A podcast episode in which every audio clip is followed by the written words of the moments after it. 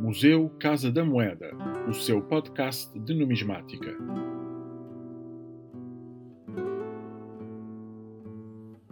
Cruzado de Felipe I.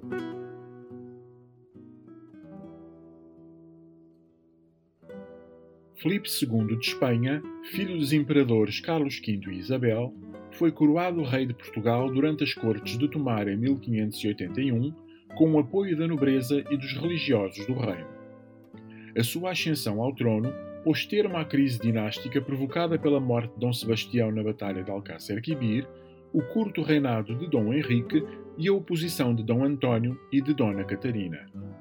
O novo monarca esforçou-se por manter a autonomia de Portugal no quadro da monarquia hispânica, reservando para os naturais do reino os mais altos cargos no exército, na justiça, nas finanças ou na Casa Real. Fixou-se em Lisboa durante alguns anos e ordenou a reconstrução de vários edifícios emblemáticos na capital, entre os quais o Torreão do Passo da Ribeira e o Mosteiro de São Vicente de Fora. A União Ibérica, alcançada durante este reinado, levou à integração de Portugal naquele que era à data o maior império europeu e ultramarino.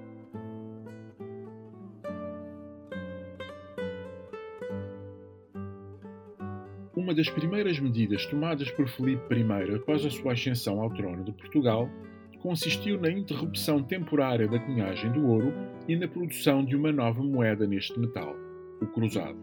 Nesta peça, o anverso apresenta ao centro as armas coroadas do reino, ladeadas por duas letras monetárias. O reverso apresenta também ao centro uma cruz equilateral, cantonada por quatro aneletes. A primeira face identifica Filipe I como rei de Portugal e Algarves por graça de Deus, e a segunda mostra a divisa tradicional da monarquia. Neste sinal vencerás.